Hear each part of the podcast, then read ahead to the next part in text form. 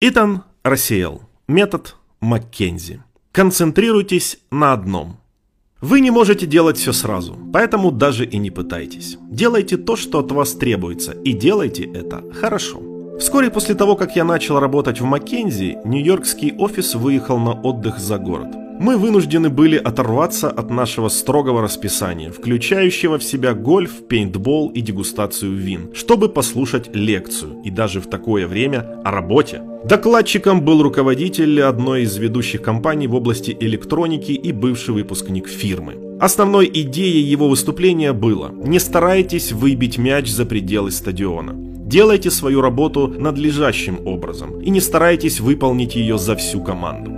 Его выступление чрезвычайно удивило меня. Консультанты Маккензи всю свою жизнь только и делали, что выбивали мяч за пределы стадиона. Мы все имели за плечами первоклассное образование и достижения в своих областях знаний. Нам удалось удивить скептически настроенных консультантов, рекрутеров Маккензи и получить эту работу. Замедлить свое движение после поступления в фирму казалось нам весьма неприятным. Мне потребовалось несколько лет, чтобы понять всю мудрость этих слов. Он был прав по трем причинам. Невозможно всегда все делать самому. Если вам все же удастся это сделать однажды, вы породите необоснованные надежды у других по отношению к себе. Не оправдав однажды чьи-то ожидания, очень сложно вернуть доверие к себе. Невозможно всегда все делать самому. Проблемы, связанные с бизнесом, сложны, тем более сложны проблемы, над которыми работает Маккензи. Если вы не пользуетесь поддержкой других членов команды, когда работаете над решением, вы тратите ценные ресурсы. Этот принцип применим как к старшим управляющим, так и к младшим управленцам, на дипломах которых еще не высохли чернила. Очень немногие люди имеют достаточно квалификации и энергии, чтобы играть в одиночку. Если вам все же удастся это сделать однажды, вы породите необоснованные надежды у других по отношению к себе. Предположите на минутку, что приложив нечеловеческие усилия, вам удалось добиться гораздо более того, что от вас ожидали. Поздравляю вас! Теперь ваш босс или ваши акционеры будут ожидать от вас того же каждый раз, как только вы начинаете игру. Не оправдав однажды чьи-то ожидания, очень сложно вернуть доверие к себе. В Маккензи говорят так. Ты настолько хорош, насколько был хорош твой последний проект.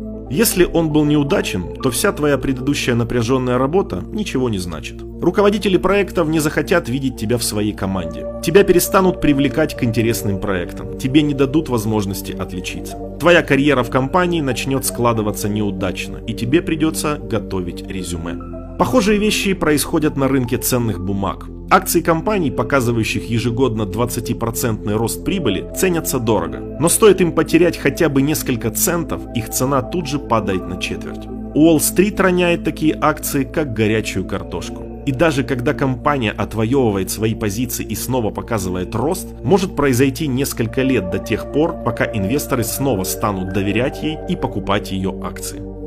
Когда я был ребенком, у меня была настольная игра – бейсбол. В ней можно было составить свою команду из действующих и легендарных игроков. Каждый игрок был представлен кусочком картона, на котором были нанесены его результаты по таким критериям, как удары, промахи, взятие баз и так далее. Все они зависели от тех результатов, которых игрок добился за свою карьеру.